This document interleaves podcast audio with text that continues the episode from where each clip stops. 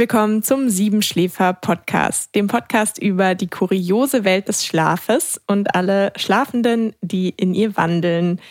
Mein Name ist Cora Steineck. Ich spreche hier mit Dr. Albrecht Forster über unsere kuriosen Schlafenden und bin ganz gespannt, was Albrecht heute für uns dabei hat. Albrecht, herzlich willkommen. Hallo Cora. Ja, ich habe heute ähm, wieder einen Schnarcher mitgebracht. Man kennt sie, ja. ja, äh, man, man kann auch sagen, als Schnarcher bilden etwa 80 Prozent der Patienten, die in einem Schlaflabor kommen, äh, ab. Weil viele Schlafprobleme äh, mit dem Schnarchen beginnen. Es ist nicht nur das Schnarchen, also meistens auch Schlafapnoe, also Schnarchen mit Atemaussetzern, sondern es kann eben halt auch häufig sein, dass dieses Schnarchen eben halt andere Probleme im Schlaf eben halt hervorbringt. Schnarchen verstärkt zum Beispiel dass wir nachts aufwachen, also so eine Insomnie. Schnarchen verstärkt manchmal auch so ein Unruhegefühl in den Beinen. Wir haben jetzt mhm. ja auch ähm, in einer der letzten Wochen über Schlafwandeln gesprochen äh, oder sogar die erste Folge hatten wir ja auch eine schlafwandelnde Schnarcherin. Also das Schnarchen kann eben halt auch das Schlafwandeln auslösen. Und daher ähm, ist das Schnarchen immer, äh, steht immer ganz am Anfang auch an der Behandlung meistens von Schlafstörungen, weil obwohl das Schnarchen an sich selbst vielleicht gar nicht so problematisch ist, manchmal, kann es sein, dass es eben halt die anderen Schlafprobleme verstärkt. Und daher haben wir sehr viel mit Schnarchen zu tun.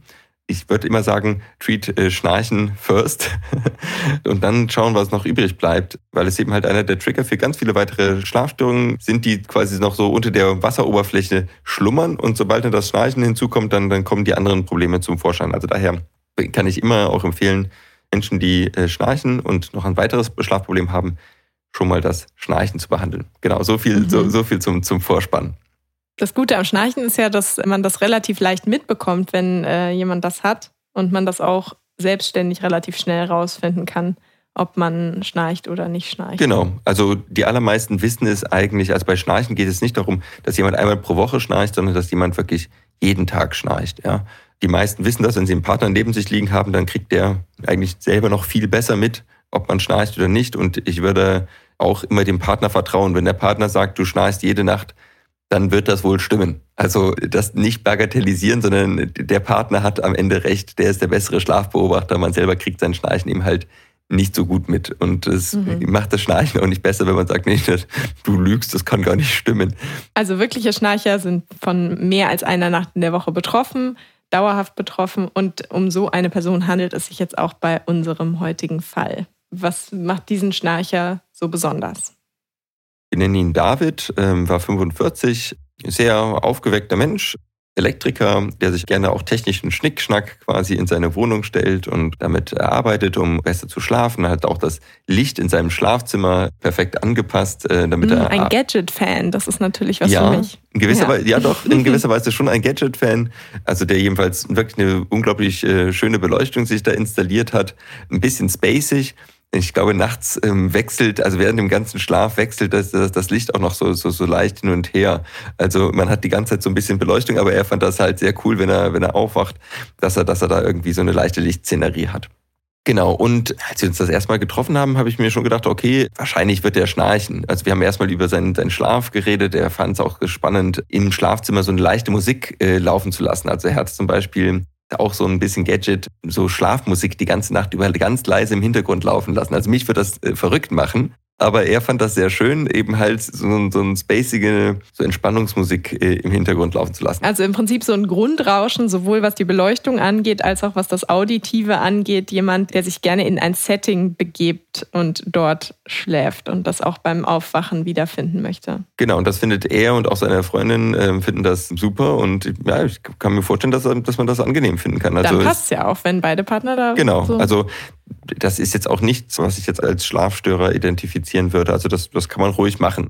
Okay, also das ist noch nicht die Kuriosität des Tages. Das ist noch nicht die Kuriosität des Tages. Meistens ist es auch so, wenn die Leute ein bisschen vom Schlafen begeistert sind, dass das tendenziell Menschen sind, die auch hier und da ein Problem mit dem Schlaf haben. Gute Schläfer interessieren sich eigentlich für den Schlaf nicht, weil das ja tote Zeit ist. Also sie, sie legen sich ins Bett, sind schnell weg und morgens wachen sie wieder auf und haben auch nicht so viel wild geträumt.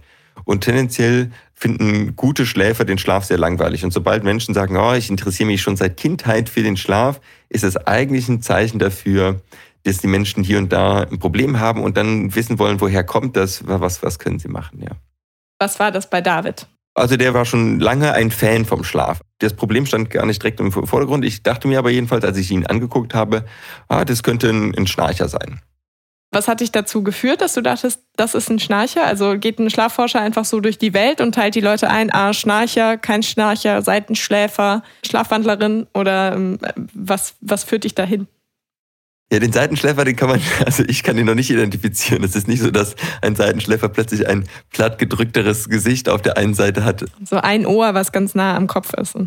Nein, das ist nicht der Fall. Aber den Schnarcher oder Schlafapnoiker kann man eher äh, erkennen. Das muss nicht immer so, so sein, dass sie ähm, einen etwas kürzeren Nacken haben. Wenn wir einen kürzeren Hals haben, dann ist es anatomisch so, dass wir häufiger zum Schnarchen neigen. Das war bei ihm der Fall. Dann hat er ein bisschen runderes Gesicht und eben er neigt dazu, so ein bisschen Halsspeck zu haben. Also es gibt Menschen, die einfach zu tendieren, dass wenn sie ein bisschen Übergewicht dazu bekommen, dass sich das vor allem im Hals ablagert. Der hatte auch ein paar Bauchablagerungen, aber generell war das eher erstmal ein muskulöser Typ. Man würde jetzt nicht sagen, boah, was, was kommt da jetzt für ein, für ein übergewichtiger Mensch auf mich zu? Aber eben halt Menschen, die einen, einen kurzen, leicht speckigen Hals haben, da ist eine relativ große Chance, dass sie schnarchen. Und dann, wenn dann dazu noch eine vielleicht vergrößerte Zunge kommt, das war bei ihm auch leicht der Fall, dann ist einfach die, das Risiko, vielleicht auch im Zusammenhang mit ein bisschen Alkohol, dass man dann schnarcht, ist dann sehr, sehr hoch. Und ähm, ich habe das Gefühl, in 90 Prozent der Fälle, wenn ich diese Menschen frage, äh, sagen, ja, schnarchen sie, dann, dann wird das meistens bejaht, ja. Okay, also der David war auch ein eindeutiger Schnarcher, sowohl äußerlich als auch dann bestätigt. Und was hat ihn jetzt kurios gemacht? Ja, dass das Schnarchen erst vor so zehn Jahren angefangen hat. Ich habe ihn auch gefragt, ob er rauchen würde, ob er Alkohol trinken würde. Das sind ja auch so übliche Verdächtige, die einfach das Gewicht verstärken und auch den Schlaf verschlechtern. Beides nicht. Also ähm, äh, eigentlich, ich glaube, kompletter Verzicht auf Alkohol und kompletter Nichtraucher. Er tat eigentlich schon relativ viel äh, Gutes, aber er meinte, das Schnarchproblem hätte angefangen erst vor fünf Jahren, nämlich als er mit dem Rauchen aufgehört hat. Also er hat eigentlich mhm. mit etwas, er hat mit dem Rauchen aufgehört, mit etwas, was ich jedem Schnarcher raten würde, und hat dann mit dem Schnarchen angefangen. Das ist ja eigentlich erstmal kontraintuitiv, oder nicht? Genau. Also man ja. würde ja denken, den Atemwegen geht's besser, man ist entspannter am Abend, man wird nicht aufgeputscht von der letzten Zigarette, sondern kann entspannt in den Schlaf sinken. Das war jetzt aber bei David nicht der Fall. Wie, wieso war das so? Was meinst du? Ja, bei ihm kam etwas dazu, was ich jetzt auch schon von mehreren Ex-Rauchern gehört habe, dass es nach dem Rauchstopp zu einer Gewichtszunahme kam. Mhm. Das Rauchen unterdrückt das Hungergefühl relativ gut, tagsüber, auch am Abend und schafft eine gewisse Befriedigung und daher greift man dann eben halt nicht zu der Packung Chips, die ist ja auch nicht eigentlich dafür, dass man jetzt unglaublich Hunger empfindet, sondern aber ich führe etwas zu mir und mir geht es danach besser, weil ich, weil ich mir einfach gerade was Gutes tue. Der, der Raucher. Ja, die Lust so ein bisschen. Genau, ja. die stillt die Lust so ein bisschen. Starke Raucher sehen ja meistens eher ein bisschen ausgemergelt aus, haben ein bisschen knochigere Züge, werden so ganz grau, also wenn, wenn die Menschen nehmen also zwei Päckchen pro Tag rauchen und man sieht manchmal, wenn diese Menschen dann aufhören zu rauchen, dass sie ein bisschen volleres Gesicht bekommen und, und ein bisschen wieder vitaler aussehen weil die Zigarette nicht mehr die Snacks ersetzt, sozusagen. Genau. Mhm. Und mhm. darum hatte er dann in, in Folge des, des Raucherstopps angefangen, eben halt Kilos zuzulegen und hat dann eben äh, mit dem Schnarchen in der Nacht begonnen. Interessanterweise war aber das Schnarchen eigentlich gar nicht das Problem, sondern das Problem war eher, dass er nachts äh, aufwachte. Okay, er wachte auf vom Schnarchen oder was hat ihn, was hat ihn aufgeweckt? Das können die meisten Menschen gar nicht so genau sagen. Aber jetzt, da ist jetzt auch wieder klar, woher die Begeisterung für diese, diese Nachtsmusik und, und, für, und, und für, die, für, die, für die schöne Stimmung ist. Mhm. Das war schon ähm, vielleicht auch von Kindheit jemand, der eigentlich ganz gerne öfters mal nachts wach wird. Und, und dann etwas sucht, womit er dann besser durchschlafen kann, sodass er und, und hat sich eben halt diese, diese Musik angemacht, die mehr Tiefschlaf erzeugen soll. Das Schnarchen hat ihn und seine Freundin eben halt nicht so gestört aber das Aufwachen.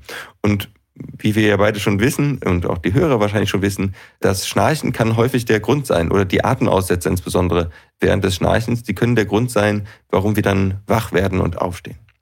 Das heißt, David ist auch aufgestanden. Also er hat nicht nur dann im Bett gelegen, die Atmosphäre in seinem Schlafzimmer genossen, sondern ist aufgestanden. Was war dann seine Mission?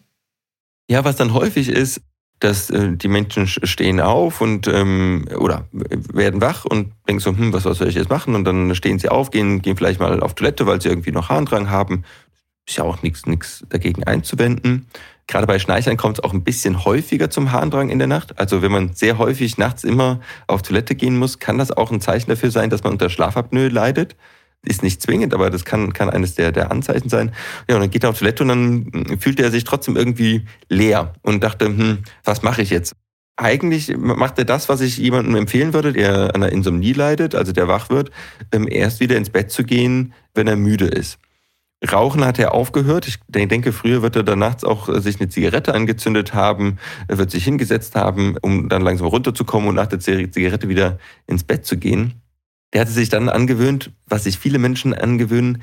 Man läuft in die Küche rein, schaut, was gibt's da und äh, man macht entweder die Kühlschranktür auf oder sucht mhm. sich irgendwas, ja, um sich was, was Gutes zu tun. Eigentlich sucht man sich eine gutstuende nächtliche Beschäftigung. Ja. Also den Mitternachtssnack. Und ist das so weit verbreitet? Also ist es typisch für, für Menschen, dass man dann zum Kühlschrank geht und sich eine Kleinigkeit oder was Größeres rausholt? Ich glaube, dass der Mitternachtssnack deutlich verbreiteter ist, als wir glauben. Auch bei ihm war es so, dass wir erst ganz am Ende von unserem Gespräch auf den Mitternachtssnack zu sprechen gekommen sind, weil das für die Menschen manchmal auch schambehaftet ist Manchmal glauben sie auch nicht, dass der Mittagssnack jetzt was mit ihrem Schlafproblem zu tun hat. Eigentlich ist das ja die Möglichkeit, um danach wieder gut einschlafen zu können. Wir werden wach, haben Hunger, nehmen dann etwas äh, zu uns, damit wir wieder runterkommen können, uns entspannen können, damit es uns besser geht. Und der Mitternachtssnack wird jetzt nicht direkt als problematisch wahrgenommen. Darum fällt er häufig wahrscheinlich in, in der Anamnese oder wenn man mit dem Patienten spricht, ähm, ja, wird er vielleicht gar nicht erwähnt. Das heißt, genauso wie wir jetzt schon in dieser Folge irgendwie eine Viertelstunde um das Problem herumgetänzelt sind, läuft es dann auch in einer Anamnese, wo man erstmal äh, andere Sachen abklopft, sich über andere Dinge als Betroffener, Betroffene beschwert und sagt, das ist eigentlich mein Problem, ich wache auf und äh, dann erzähle ich vielleicht erstmal gar nicht, was ich dann überhaupt mache, weil es mir vielleicht ein bisschen unangenehm ist, dass ich da mich nicht zügeln kann und dann doch zum erneuten Betthupferl greife und äh, mir, mir etwas gönne. Ja, verstehe. Beim David war es jetzt so, er hat es mit dir geteilt, er hat dir erzählt, er geht äh, nachts an den Kühlschrank, geht in die Küche.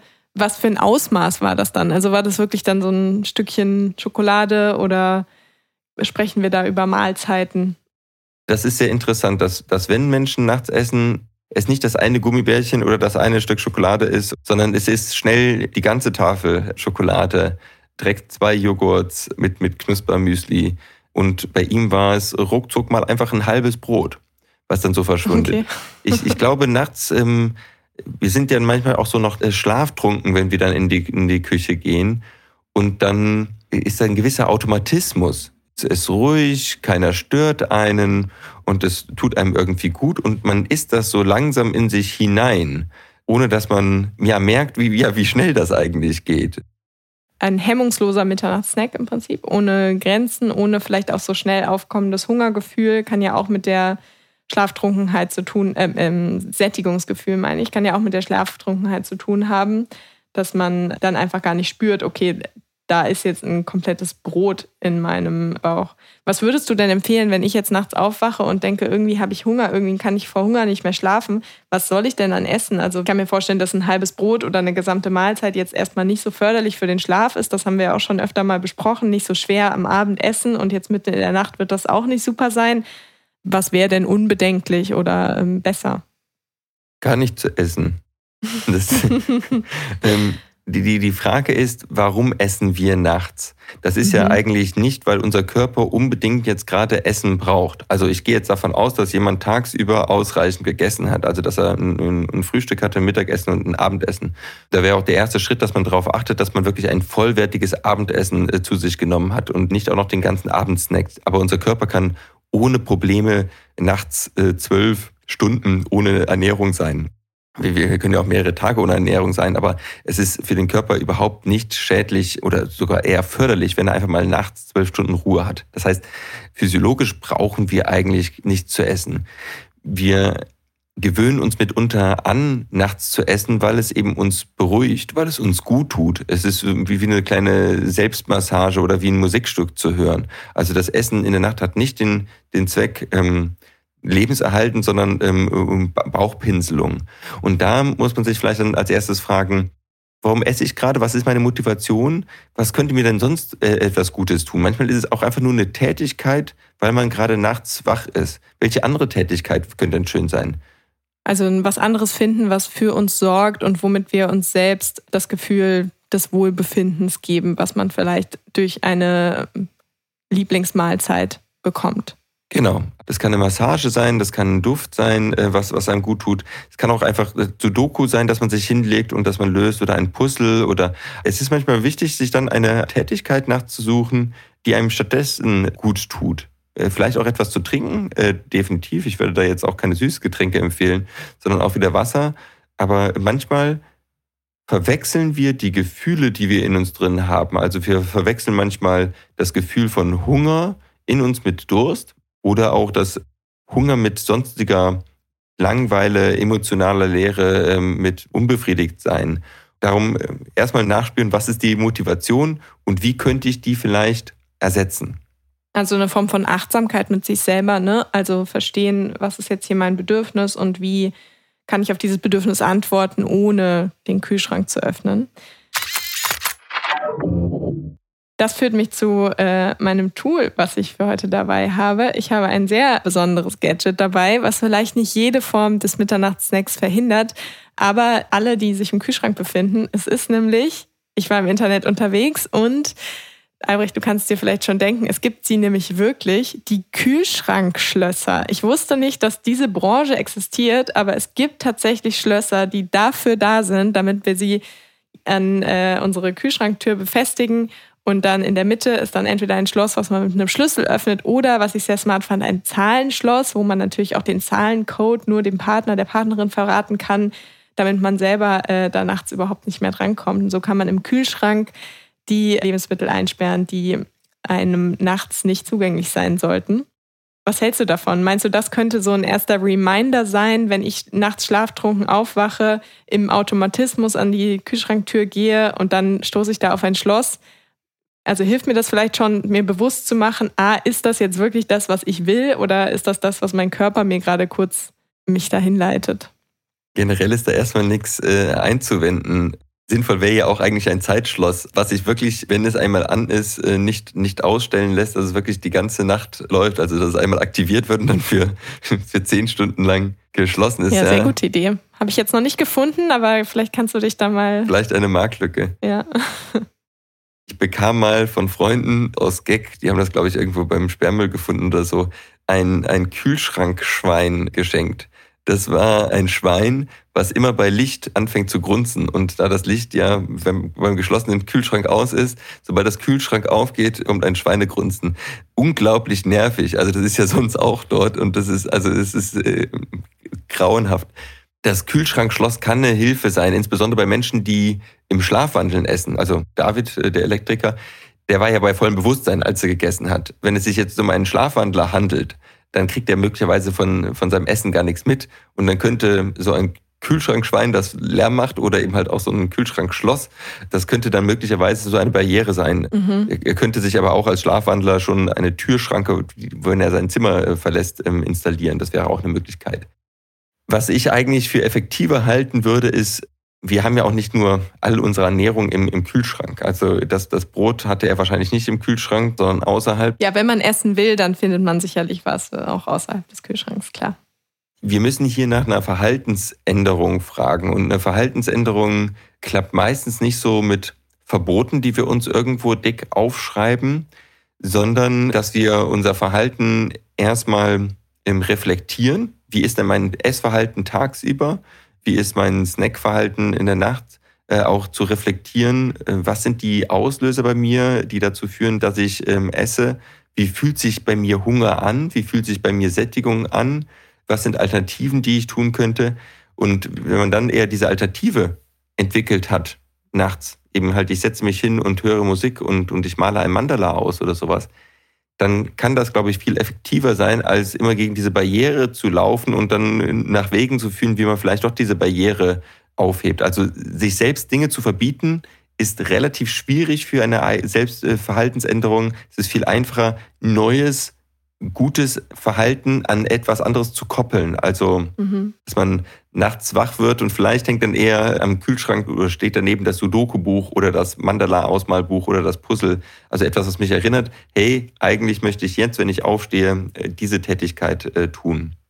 Also eher erwünschtes Fördern und unerwünschtes dadurch ersetzen im Prinzip als ja. äh, das unerwünschte Verbieten und alternativlos dastehen sozusagen.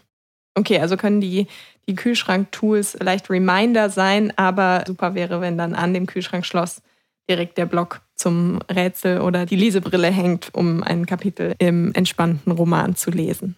Ja, ich wäre jetzt sehr gespannt, was unter den Rezensionen von diesem Kühlschrankschloss gestanden hätte. Ob die Leute sagen, klappt super, seitdem esse ich nichts mehr. Also, oder ob die Leute das eben halt einmal installieren und zwei Wochen und danach kann man auch im Schlaf den Zahlencode auswendig. Ich, ich weiß es nicht. Daher bin ich da zweifelhaft. Ich setze da eher auf das, auf das normale, veränderte Verhalten, ja.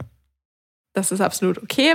Es war aber sehr spannend als, als Gadget, das jetzt einmal hier mitzubringen. Und natürlich eine interessante Google-Suche auch kann ich sehr empfehlen, sich da mal in die Welt der Kühlschrankschlösser hineinzubegeben. Ja. Ja, wie ging es mit David denn weiter? Also konnte er seine, seinen Hunger in der Nacht stillen? Wie geht es ihm heute?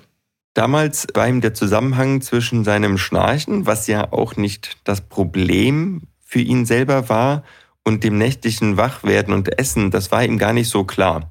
Und äh, ich habe ihn dann erstmal zu einer Abklärung seiner Schlafapnoe geraten.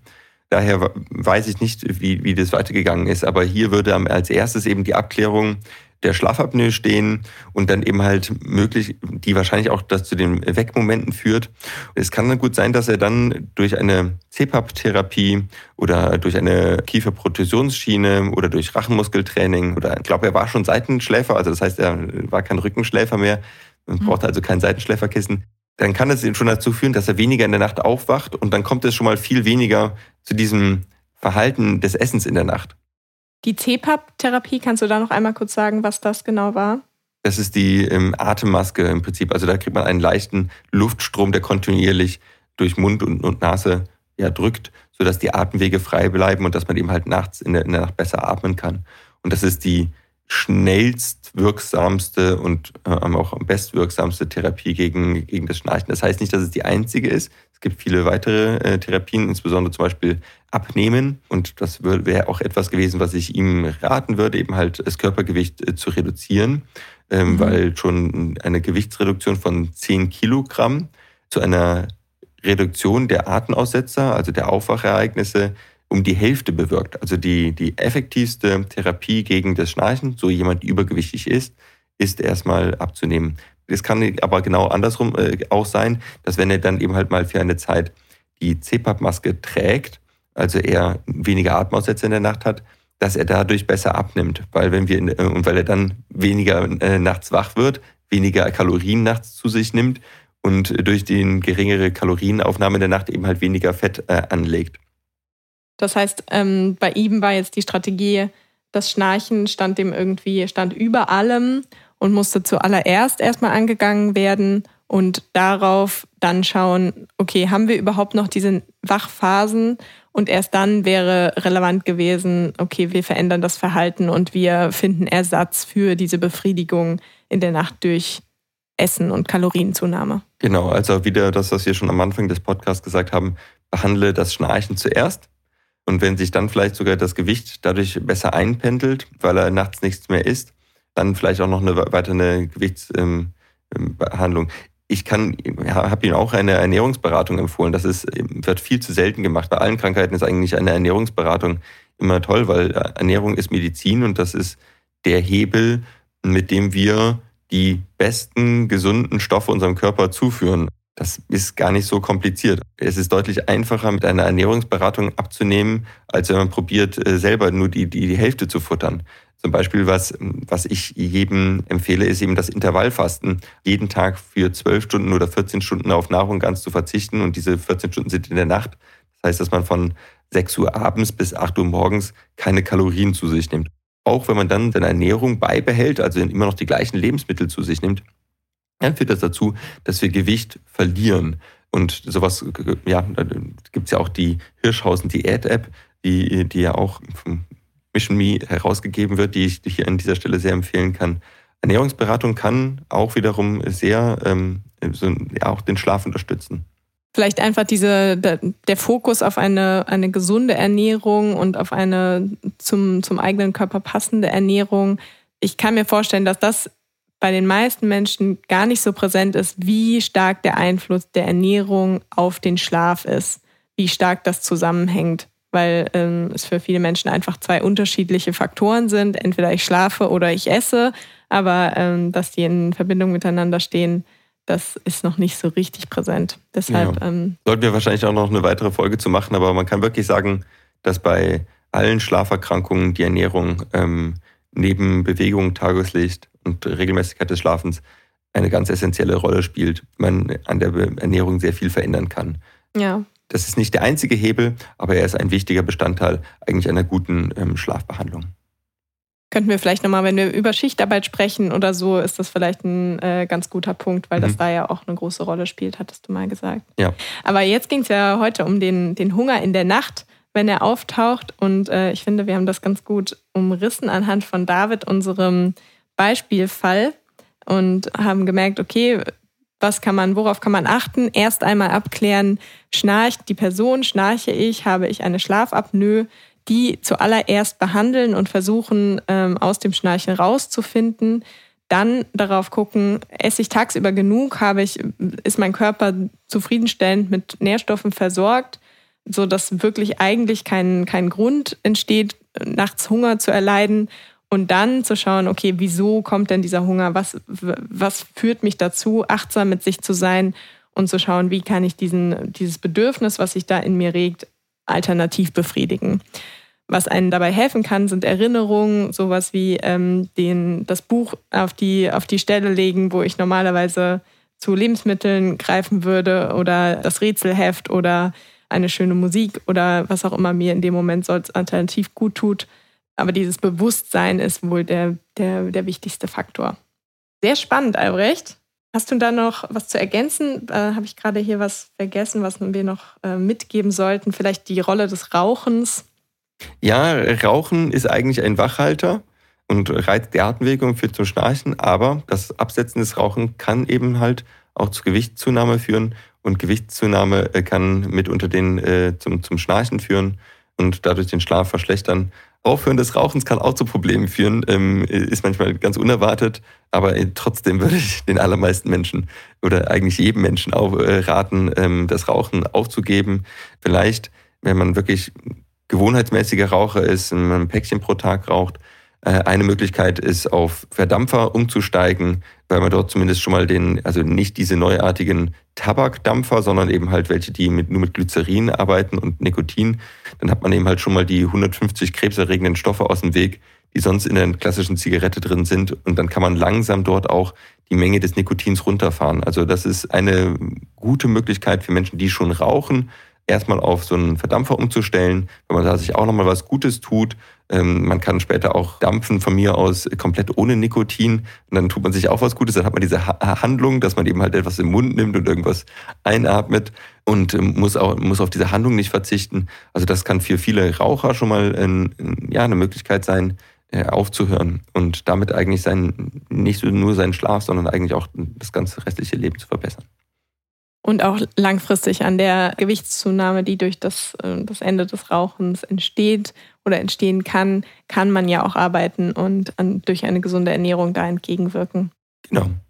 Ich glaube, wir wünschen einfach mal unseren Zuhörerinnen eine geruhsame Nacht ohne Rauch, ohne Schnarch und ohne Essen.